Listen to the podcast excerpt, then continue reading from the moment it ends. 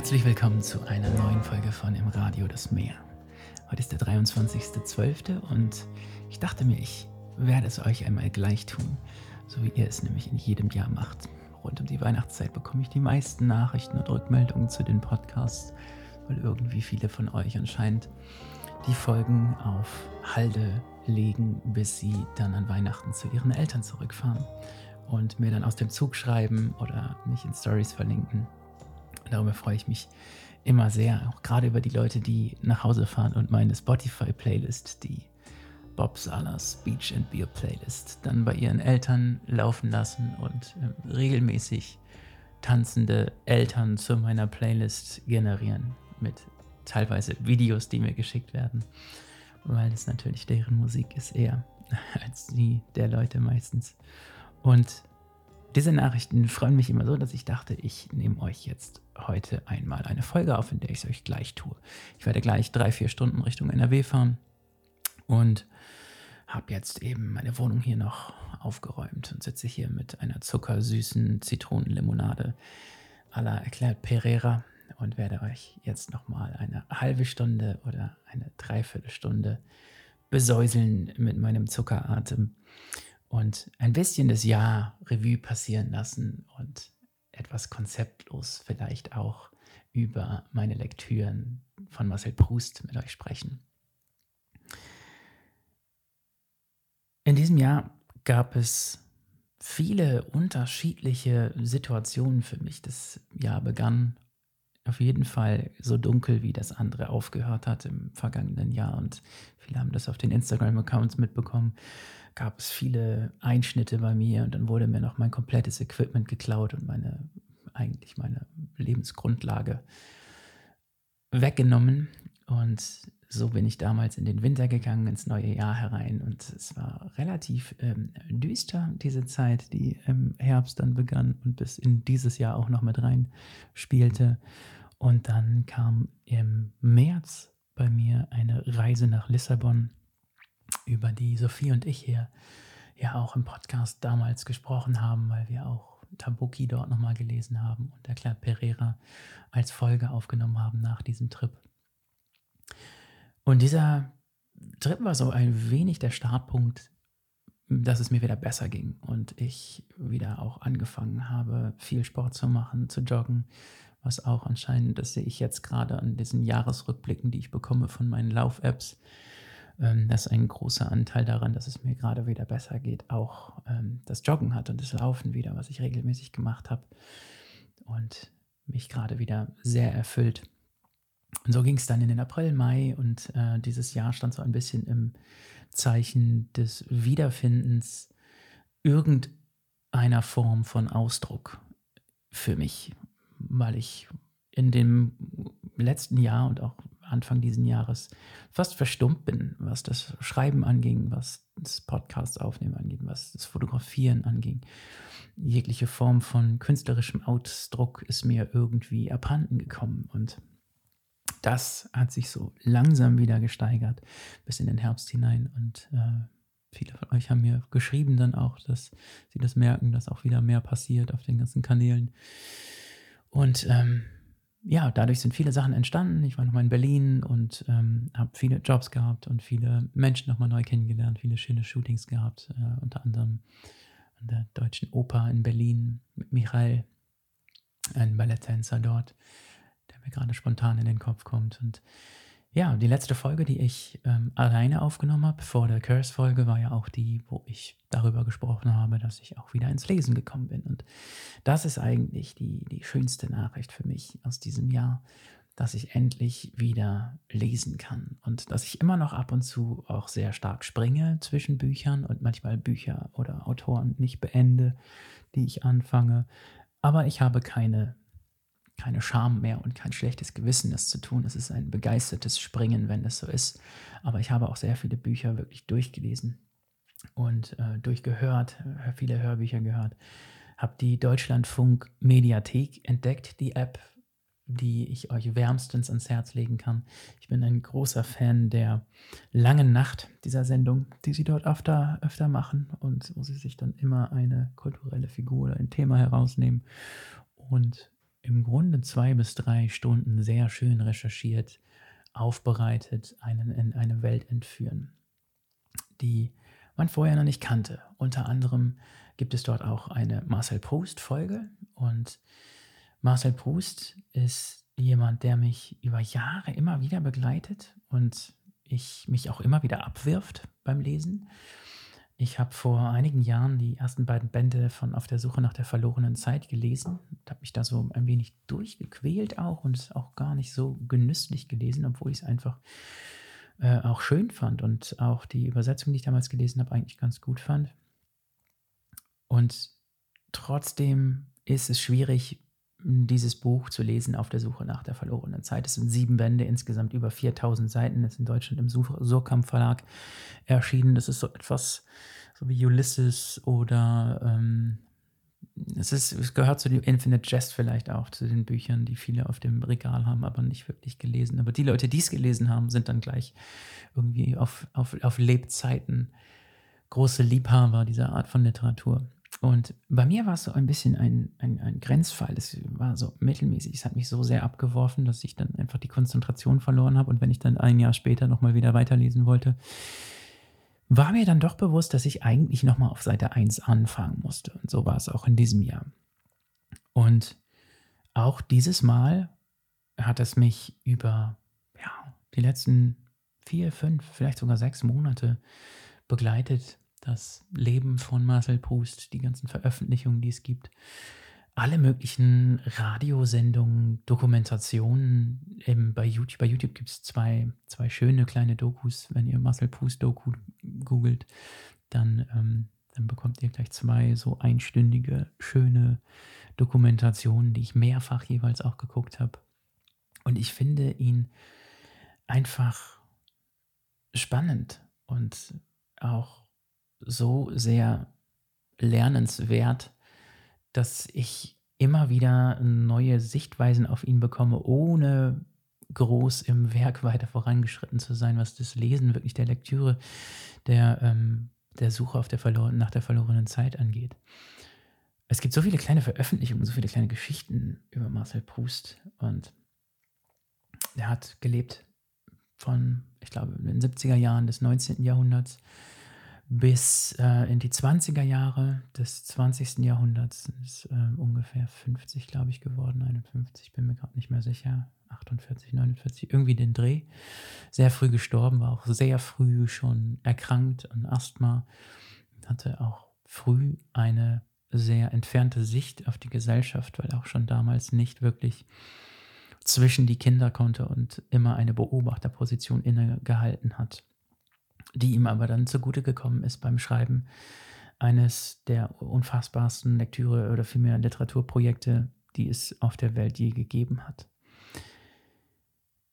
Marcel Proust ist in gehobenen Verhältnissen groß geworden und das ist auch oft so ein bisschen der Vorwurf, den er bekommt, dass er natürlich in so einer snobistischen Welt, in der Welt der Salons, der Pariser Salons, ein- und ausgegangen ist und ähm, ja, Ferien in Kurorten, die Häuser, die Gesellschaft, die er beschreibt, ist eine gehobene Gesellschaft, in der er groß gewachsen, groß geworden ist. Und äh, die Art, wie er auch schon als Kind ähm, eigentlich alles bekommen hat, was er, was er wollte und in seinem wunderschönen Garten lesen konnte, das ist etwas, was was viele abschreckt, ihn zu lesen. Und in Frankreich gibt es, glaube ich, wirklich sogar auch so zwei Lager, wenn es um diese Klassiker geht. Da gibt es die, die Proust-Liebhaber und es gibt auf der anderen Seite das krasse Gegenteil mit Louis Ferdinand Céline, ähm, der sich in, am anderen Ende des gesellschaftlichen Spektrums rumgetrieben hat.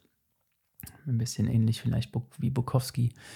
Und die Wirklichkeit der arbeitenden Leute realer abgebildet hat. Nichtsdestotrotz ist es für mich, und das ist auch immer wieder, wenn ich, wenn ich ihn in die Hand nehme und wenn ich es lese und wenn ich diese Absätze habe, das ist nicht so eine Literatur, die ich lesen kann wie ein, wie ein Bukowski oder was, was auch immer, Hemingway. Es ist sehr gespreizt. Die Art, wie er Sätze formt, spielt rein mit in dieses komplette Konzept der Suche nach der verlorenen Zeit. Er lässt einen auch Zeit fühlen durch die Art, wie er Absätze komponiert. Und normalerweise interessiert mich an Büchern oder an Absätzen, an Seiten immer so eine Form von Idee oder, oder, oder Einfall, Spark, wenn man so möchte. Und bei ihm ist es einfach so, dass jeder Absatz eine eigene Idee ist, eine, eine, eine, eine wirklich großartige Ausgangslage in einem Satz, die er auf einen Absatz dann ausbreitet und das Ganze dann sprachlich noch zu einer Idee macht und zu einem, zu einem Einfall, dass man sich wundert und wundert und wundert und Seiten um Seiten wiederlesen muss und wiederlesen muss und sie vielleicht niemals verstehen wird, aber jedes Mal auch neu versteht. Und das macht diese Lektüre natürlich extrem schwierig und man muss ein bisschen nicht dabei bleiben. Und dieses Jahr hat mir so ein bisschen geholfen, dass ich immer diese Nebenschauplätze auch hatte mit diesen es gibt diese lange Nacht im Deutschlandfunk, die ich euch sehr ans Herz lege, auch jetzt für die Weihnachtszeit. Ähm, diese drei Stunden, eine tolle Einführung in das Werk mit vielen Zitaten und vielen langen Passagen, die auch gelesen werden. Und da könnt ihr auch so ein Gefühl bekommen, ob euch das überhaupt interessiert, ob ihr überhaupt was mit dieser Sprache anfangen könnt. Aber ich empfehle es euch sehr. Vielleicht kann ich die auch verlinken bei mir in der Story dann nochmal. Ich hatte sie ein paar Mal drin schon. Ähm, das ist ganz wunderbar.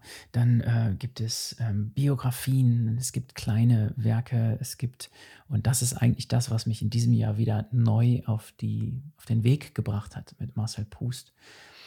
Sein, es, es gab einen, einen Verleger, einen französischen, der im, nach dem Tod von Proust auch von seiner Familie die Manuskripte im Grunde geschenkt bekommen hat damals und auch den Nachlass von ihm. Und aus diesem Nachlass heraus, Proust hat zu Lebzeiten eigentlich nur einen kleinen Band mit Erzählungen ganz früh herausgebracht und dann sehr viele, sehr viele Zeitungsartikel im Figaro.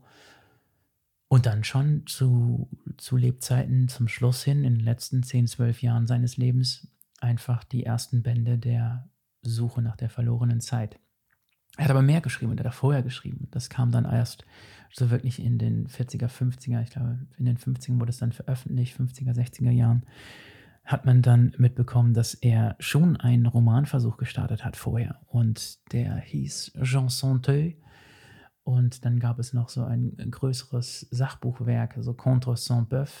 Das war so ein Kritiker aus der Zeit, ähm, gegen den er, oder den er, auf den er geantwortet hat und auf dessen Art zu schreiben. Diese beiden größeren Werke sind auch herausgekommen und erschienen. Aber was nicht erschienen ist, sind zwei Sachen, die mh, hm, jetzt in den letzten Jahren erst dann gefunden wurden. Und zwar im, im Nachlass dann nochmal von diesem Verleger. Ich habe jetzt den Namen gerade ähm, vergessen. Aber in diesem Nachlass sind die 75 Blätter, die 75 Blätter von Marcel Proust, die so eine Legende waren irgendwie, dass es sie gibt oder weil, weil, sie mal erwähnt wurden, auch von diesem Verleger, aber dann gab es nie einen Beweis dafür, dass es sie gibt und sie wurden gefunden.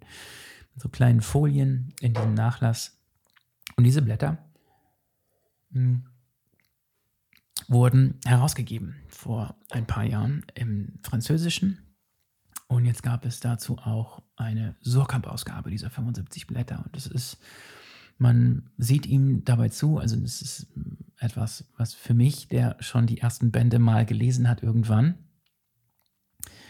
war das interessant zu sehen, weil es einfach Fragmente sind, wo er angefangen hat, an den Ideen zu schreiben ähm, für Auf der Suche nach der verlorenen Zeit. Und man sieht Szenen, wie er sie ausprobiert und wie er sie anders schreibt. Die Figuren, die er erwähnt, dort haben alle noch ihre echten Namen. Also man erkennt dort auch wirklich die, das Abschreiben an der Realität, was stattgefunden hat bei, bei der Suche.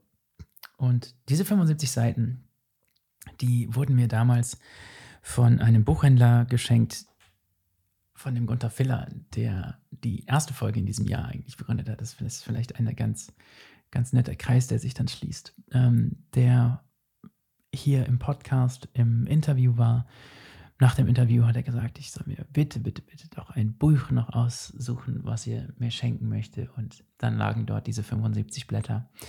Und dann meinte ich, ja, dann nehme ich einfach die, wenn sie drauf bestehen. Und er hat sich sehr gefreut und sie mir als Geschenk eingepackt. Und ich habe diese 75 Blätter in einem Café im Grunde am Stück an einem Nachmittag dann nochmal gelesen und war zurückgeworfen auf diese ganzen Szenen. Und da ist mir dann doch erstmal bewusst geworden, weil ich ja eigentlich im, im letzten Jahr so das Gefühl hatte, oh, ich weiß gar nichts mehr, ich kann mich an nichts mehr erinnern, wie viele starke Szenen doch aus diesen ersten beiden Bänden mir im Kopf geblieben waren. Und gerade die Szenen zu Beginn, die auch stilprägend sind für den kompletten Roman. Also es geht um ein, natürlich eine Lebensgeschichte und seine Lebensgeschichte aufoktroyiert auf einen Erzähler und der spricht von dem Zubettgehen in seiner Heimat in Frankreich und wie er beim Zubettgehen ähm,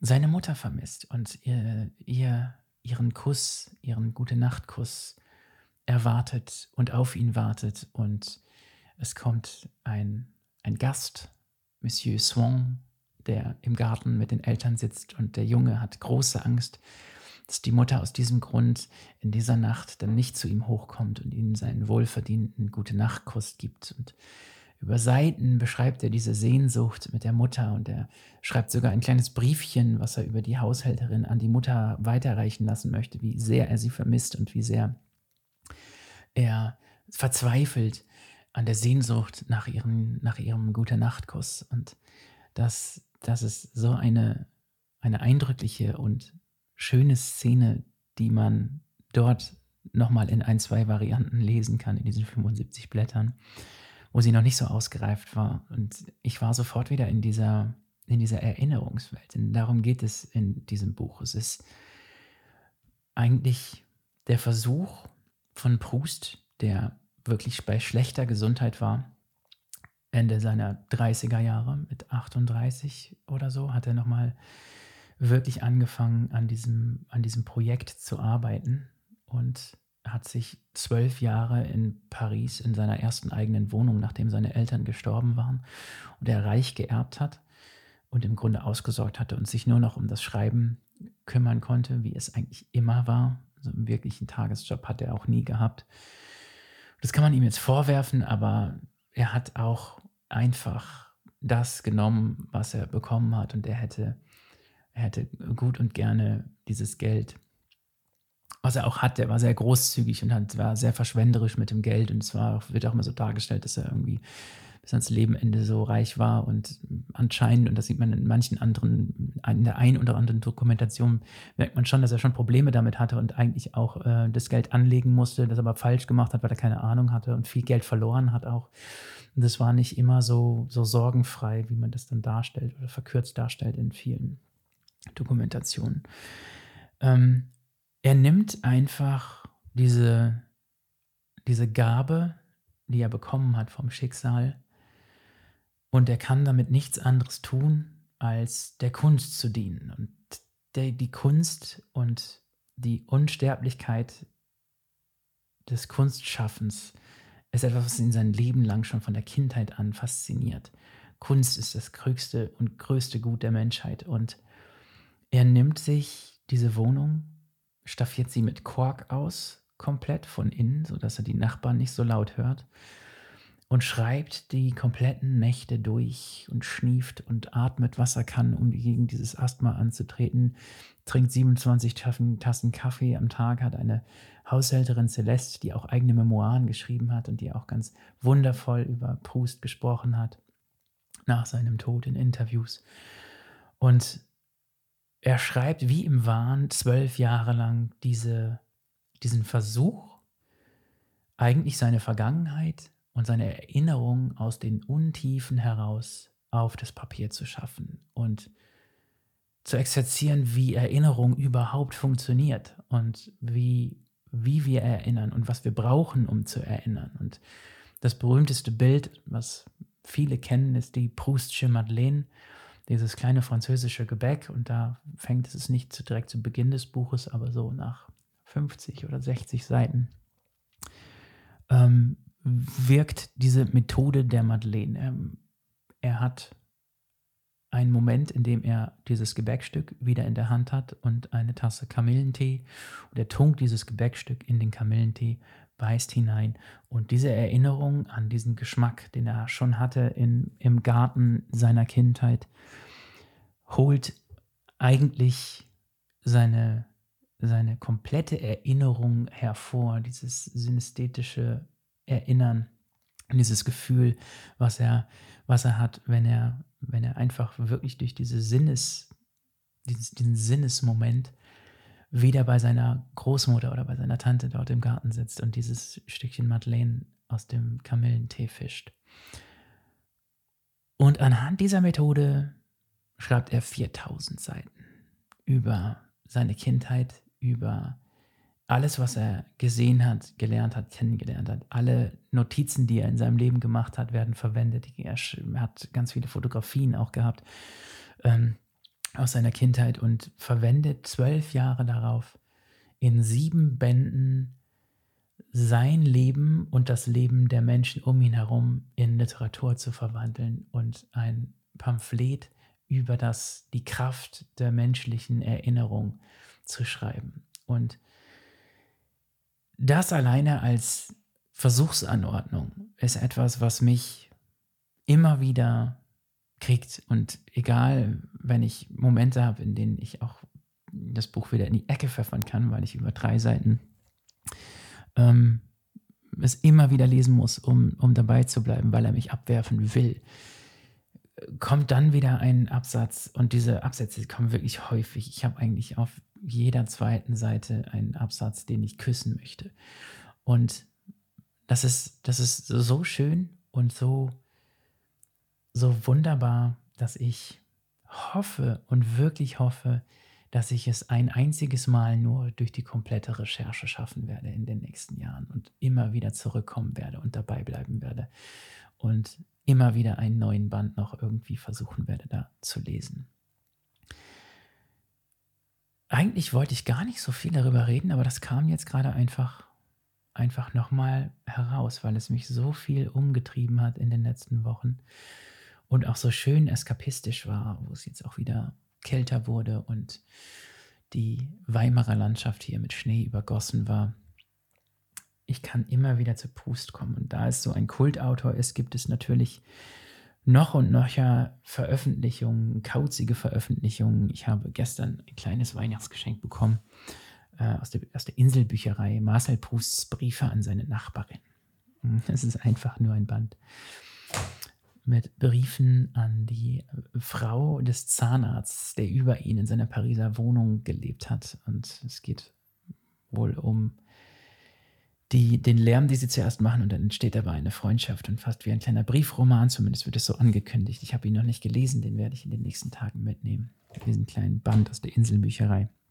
Und dann werde ich wieder zurückkehren zur Suche und dort weiterlesen, weil es einfach so, so schön und so nett ist. Und man kann das nicht mögen, dass es um gehobene Sphären der Pariser Gesellschaft geht und man damit wenig zu tun hat oder es wenig mit einem zu tun hat.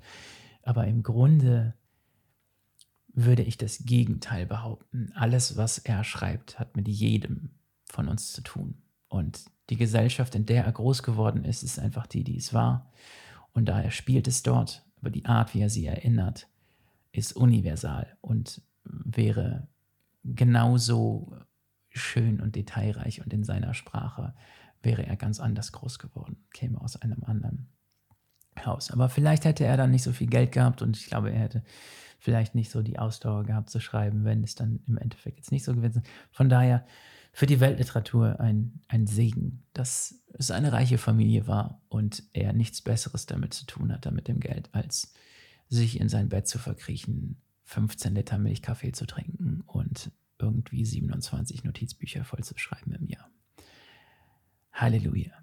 Ähm, Marcel Proust, und das habe ich letztens noch gesehen, es gibt so einen kleinen Band mit dem Marcel Proust-Fragebogen. Es gibt ja auch den Max Frisch-Fragebogen. Und der, den habe ich mal irgendwie in einer Runde mit ein paar Leuten beantwortet damals und das war mir dann auch irgendwann irgendwie zu langweilig. Marcel Proust hat einen Fragebogen beantwortet als er relativ jung war, glaube ich, noch zur Schule ging, er hat ihn zweimal beantwortet. Äh, berühmter Fragebogen von Antoinette Foiré nach seiner Persönlichkeit, den er im Jahr 1892 beantwortete. 1887 und 1892 noch einmal. Und ich dachte mir, dass ich einfach mir jetzt einmal kurz die Zeit nehme und diesen Fragebogen, der wirklich eigentlich kurz gehalten werden soll und so funktioniert wie ein kleines Poesiealbum, jetzt auch mal beantworte, um das für mich hier aufgenommen zu haben. Und dann werde ich diesen Brustfragebogen, wenn ich mich daran erinnere, einfach nächstes Jahr zu Weihnachten nochmal beantworten und schauen, wie sich meine Antworten entwickelt haben. Das ist hier so eine Doppelseite und ich habe hier Prousts Antworten zugeklebt. Ich kenne die nicht. Ich weiß, dass ich ein paar davon schon mal gehört habe in der langen Nacht, aber ich kann mich nicht mehr so wirklich erinnern. An eine kann ich mich erinnern, die ich sehr ähnlich beantwortet hätte.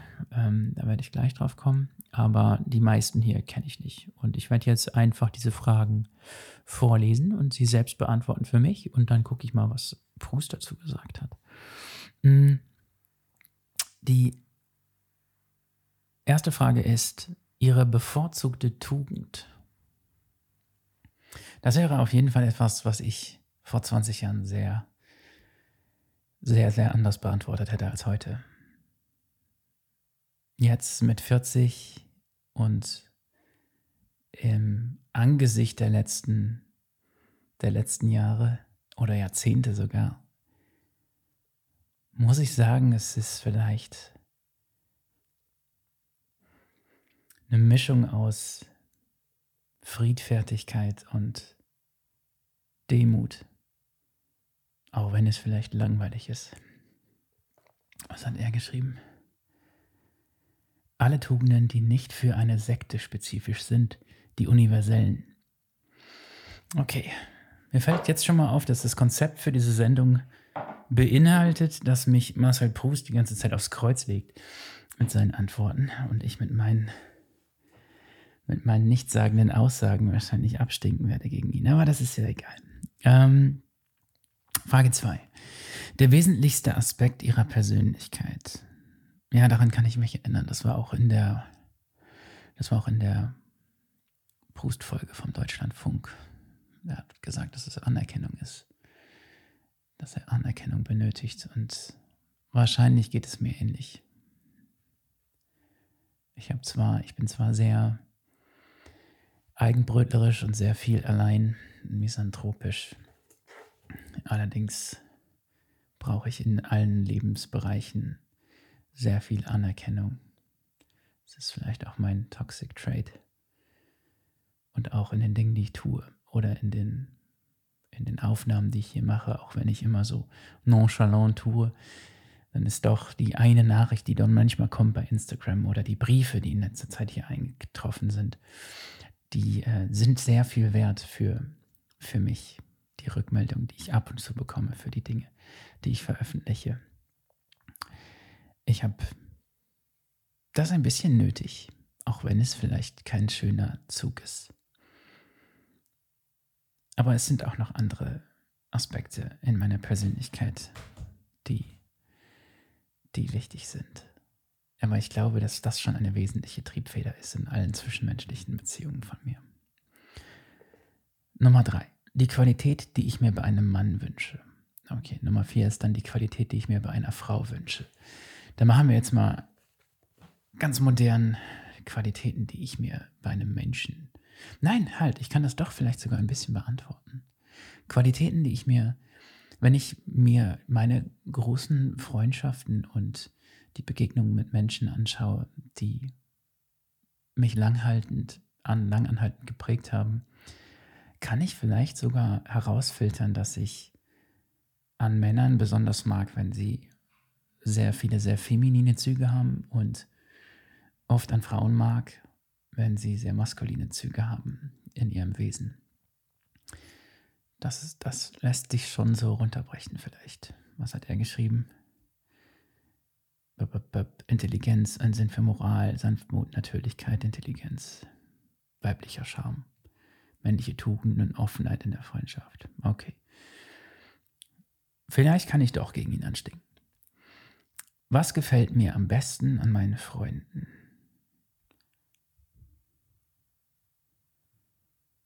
Vermutlich Geduld. Gerade in den letzten Jahren heraus. Geduld und Wohlwollen. In den letzten Jahren, in denen ich so ein bisschen abgetaucht bin, habe ich auch viele Freundschaften wenig vernachlässigt, mich weggeduckt vor vielen Dingen. Und diese aber auch in diesem Jahr wieder aufgenommen und wurde mit offenen Armen empfangen. Und das ist zumindest für die Lebensphase, in der ich jetzt bin, wahrscheinlich das, was mir am besten gefallen hat an den engen Freunden, die ich habe. Er schreibt, wenn sie zärtlich zu mir sind, wenn ihre Persönlichkeit wundervoll genug ist, um den Wert dieser Zuneigung noch zu veranschlagen. Okay. Mein größter Fehler. Oh, da gibt es viele.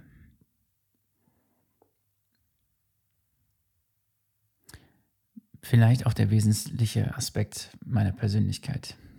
Es führt wieder darauf, die, die Anerkennung und die, das Bedürfnis nach Aufmerksamkeit. Das ist vielleicht ein großer Fehler. Und dann das Fehlen von Durchhaltevermögen in verschiedenen Bereichen meines Lebens. Ganz sicher, ja. Er schreibt, dass ich nicht weiß, was ich will, meine Willensschwäche. Hey, das, das würde ich auch unterschreiben meine Lieblingsbeschäftigung? Das ist relativ einfach. Nein, ist es nicht. Es gibt so viele. Aber hm, vermutlich für mich zu sein mit einem Buch oder einem Film oder einem Ort und einem Gefühl. Ja, das ist es ungefähr. Er schreibt, das Lesen, Träumen, Gedichte, Geschichte, Theater. Seine Antwort zu späteren Jahren ist zu lieben. Gut, es gibt viele Antworten auf diese Frage. Mein Traum vom Glück. Mein Traum vom Glück wäre wahrscheinlich innere innere Sicherheit mit dem, was sich ergeben hat in den vergangenen zehn Jahren meines Lebens und mit dem, was ich vielleicht noch schaffen werde in diesem Leben und was ich, was ich angehen werde. Und dann in dieser Sicherheit vielleicht einen Ort, der mich aufnimmt und von dem ich nicht mehr weg möchte, und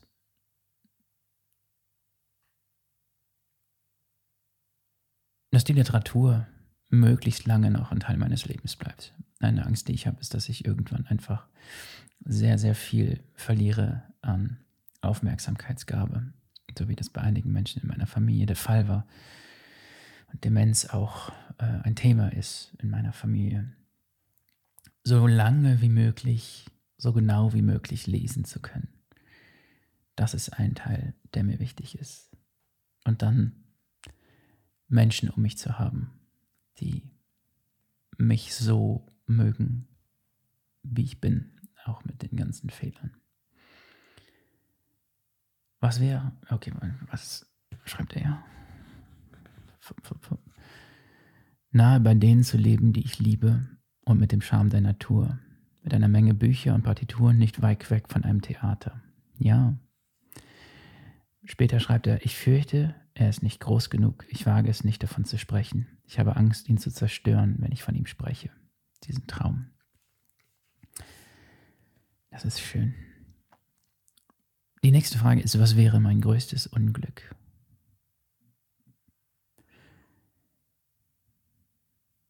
Ich bin Romantiker, von daher sehe ich immer auch sehr weit in die Zukunft. Und ich glaube, mein größtes Unglück ist unvermeidbar, da es aus zwei Ebenen besteht. Ich habe Angst davor, im Alter allein zu sein und auf diesem Planeten zu sein, ohne dass es Menschen gibt, die mich kennen oder die vor allen Dingen gemeinsame Erinnerungen mit mir haben, die, zu denen ich auch Kontakt habe, die da sind, wenn ich sterben sollte und die mit mir auf einen Teil dieser Wegstrecke zurückblicken können. Gleichzeitig wäre mein größtes Unglück eben genau das, Menschen in meinem Leben zu haben, eine Familie, Freunde, wie auch immer, und sie nicht zu überleben. Das heißt, dass ich jemanden hinterlasse, der um mich trauert und ich kann nicht da sein und ich kann die letzten Jahre mit dieser Person oder den Personen nicht gemeinsam verbringen, sei es Kinder oder, oder Freunde oder der Lebenspartner. Also bedingt sich ein Unglück bei mir zum Ende des Lebens hin. Ich werde, egal wie es kommt, zum Schluss hin ein, ein Unglück verarbeiten müssen. Was schreibt er? Von Maman getrennt zu sein. Meine Mutter oder meine Großmutter nicht gekannt zu haben, schreibt er dann später. Seine Liebe zu seiner Mutter ist eine sehr schöne Sache wer ich gern wäre.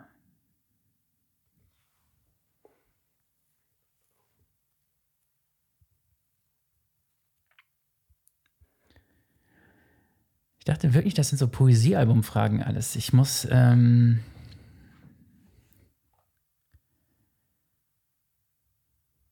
ich kann nicht arrogant antworten und sagen, ich bin genau der, der ich gerne geworden wäre.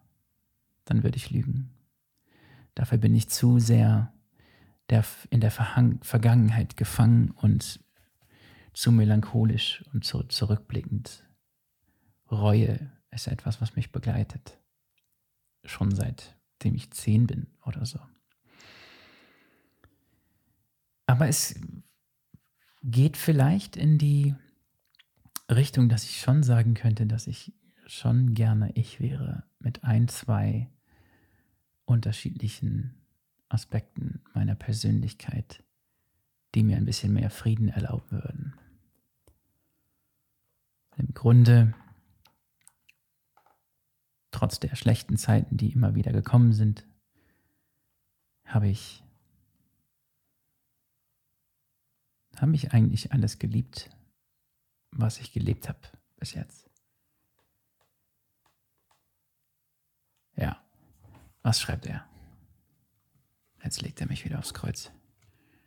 Da ich mir die Frage nicht zu stellen brauche, ziehe ich es vor, sie nicht zu beantworten. Hey, er legt mich nicht aufs Kreuz. Ansonsten wäre ich gern Plinius der Jüngere gewesen. Später schreibt er, ich selbst, wie mich die Leute, die ich bewundere, gern hätten. Hm. Ja. Ja, das hätte ich auch sagen können. Das Land, in dem ich am liebsten leben würde. Ich hätte sehr große Lust, und diese Lust habe ich schon seit fast 20 Jahren, in der Provence zu leben. Ich würde gerne in der Region leben, in der Peter Handke auf der Suche nach der Lehre der Saint-Victoire unterwegs war, in diesem Gebirgspass in der Nähe von Aix-en-Provence. Nicht unbedingt sogar am Meer, vielleicht Richtung Bonnieu oder so in den Bergen. Ein, ein schönes Häuschen in der französischen Einöde und dann dabei schön Französisch zu lernen noch einmal und es sprechen zu können und vielleicht sogar irgendwann einmal ein bisschen Französisch lesen zu können. Ein Roman. Ja. Das wäre schön. Bonjour, Tristesse auf Französisch zu lesen. In meinem Häuschen in der Provence. Er schreibt, in einem idealen Land oder vielmehr in einem Land meines Ideals. Feige. Ein Land, in dem gewisse Dinge, die mir gefielen, wahr würden, wie vom Zauberhand und wo Zuneigung immer erwidert würde. Das ist schön. Meine Lieblingsfarbe war immer schon gelb, aber über die Jahrzehnte verdunkelt es sich ein bisschen. Es ist über gelb, von gelb über ein Senfgelb hin zu eher einem orangeren Ton geworden, glaube ich, was ich sehr mag.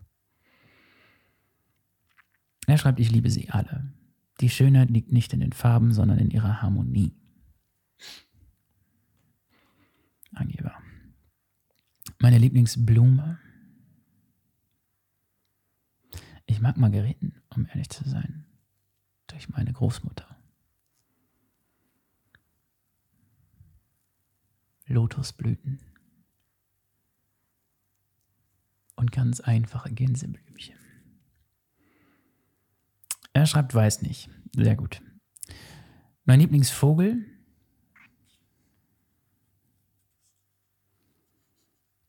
Hm. Das, äh, da habe ich keine Meinung zu. Ich mag im Grunde alle Vögel. Meine bevorzugten Prosa-Autoren. Oh. Dann, okay, das ist hier geschlechtslos beschrieben. Dann würde ich auf jeden Fall Handke sagen. Handke und mh,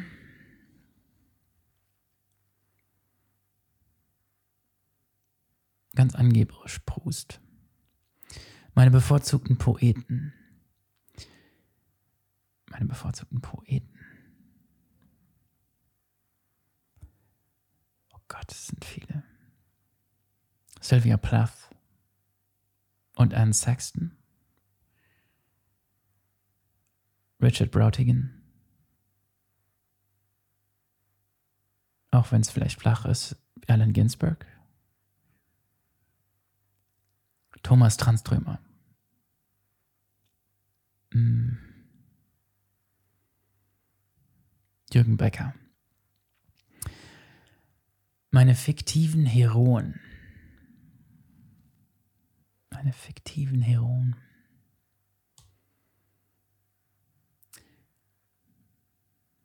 Ach komm, was soll's. Nimm Horse Lover Fett aus Philip K. Dix Wallace und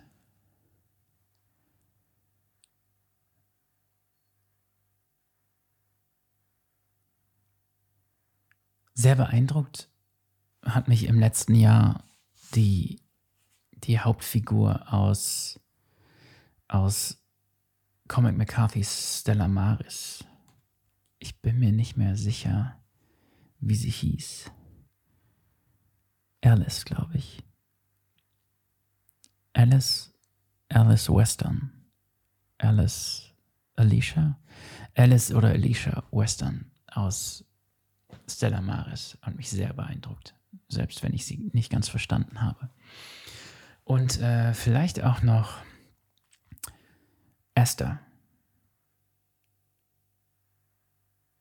Ah, okay. Die nächste Frage ist auch Heroinen. Ja, dann, dann habe ich das gemischt beantwortet. Ähm, da, dann ist es noch Esther aus Sylvia, Sylvia Plaths Glasglocke. Ja. Er schreibt, Georges Sand, es ist ein, seine bevorzugten Prosa-Autoren Auguste Thierry, Musset, zur Zeit Anatole France, Pierre Loti, Baudelaire und Alfred de Vigny.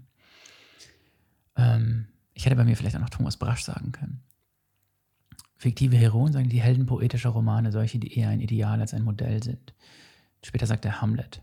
Meine fiktiven Heroinen, Beatrice. Und das ist der Pust-Fragebogen. Ein paar schöne Fragen, aber jetzt auch nicht so außergewöhnlich. Ich hatte mir ein bisschen mehr versprochen und dachte mir, dass das als Konzept für diese Folge tragend wäre. Aber ein Glück bin ich ein bisschen ausgerutscht mit der, mit der Suche nach der verlorenen Zeit im Vorangang. Ähm, ich hoffe, dass ihr gut bei euren Familien ankommt und ein paar schöne Weihnachtstage habt. Gesund seid. Dieses Jahr für euch auch so einen positiven Abschluss nimmt, wie das für mich der Fall ist. Und ich fühle mich gerade nach sehr vielen Dingen und ich freue mich auf das neue Jahr und auf den Anfang des neuen Jahres. Und ich hoffe, dass ihr mir ein bisschen treu bleibt. Und ich weiß, dass ihr das tut. Die ganzen Folgen aus diesem Jahr haben immer noch dieselben Hörerzahlen wie in den letzten Jahren. Ihr wisst, dass es selten kommt, aber ihr hört es trotzdem und da bin ich sehr, sehr, sehr, sehr dankbar für. Die Leute, die mir in den vergangenen Wochen Briefe geschrieben haben, die ich mehrfach gelesen habe, die ich auch so viel vorgelesen habe, Vielen, vielen Dank. Alle Nachrichten bei Instagram, alle E-Mails, die Leute, die mein Newsletter lesen und auf den Newsletter antworten. Es ist well appreciated. Gerade in den letzten zwei Jahren war das, waren das kleine Nachrichten, die mir sehr viel gegeben haben. Vielen, vielen Dank dafür. Und ich hoffe, dass ihr weiter dabei bleibt, denn im nächsten Jahr sind viele schöne Dinge geplant, die ich veröffentlichen kann, auch wieder und schreibt mir gerne, wenn ihr irgendetwas anderes haben möchtet, wenn ihr Bücher habt, die ich gerne mal irgendwie hier in den Podcast bringen soll oder Sophie und ich mal drüber sprechen sollen, ähm, sagt das einfach mal gerne. Ich habe gerade eben noch ein Paket bekommen vom Hansa Verlag mit, mit Notizbüchern von Orhan Pamuk. Darüber freue ich mich sehr. Die werde ich mitnehmen zu meinen Eltern und die Briefe von Proust an seine Nachbarin. Das wird meine Weihnachtslektüre sein. Ich hoffe, ihr lest was Schönes. Wenn ihr was Schönes liest, verlinkt mich, zeigt es mir. Ich habe Lust drauf. Und ähm, ja, jegliche Form von, von Kommunikation oder Antworten auf diese Folgen ist, ist sehr liebenswürdig aufgenommen. Egal, ob es nur ein Hallo und Hey oder eine Verlinkung in einer Story seid. Ich liebe euch dafür. Ich fahre jetzt los. Ich habe noch drei, vier Stunden im Auto vor mir und werde, glaube ich, nochmal die Deutschlandfunk Lange Nacht über Marcel Proust hören. Zum sechsten Mal. Und ich wünsche euch schöne Weihnachten und hoffe, wir hören und sehen uns im nächsten Jahr wieder. Macht's gut.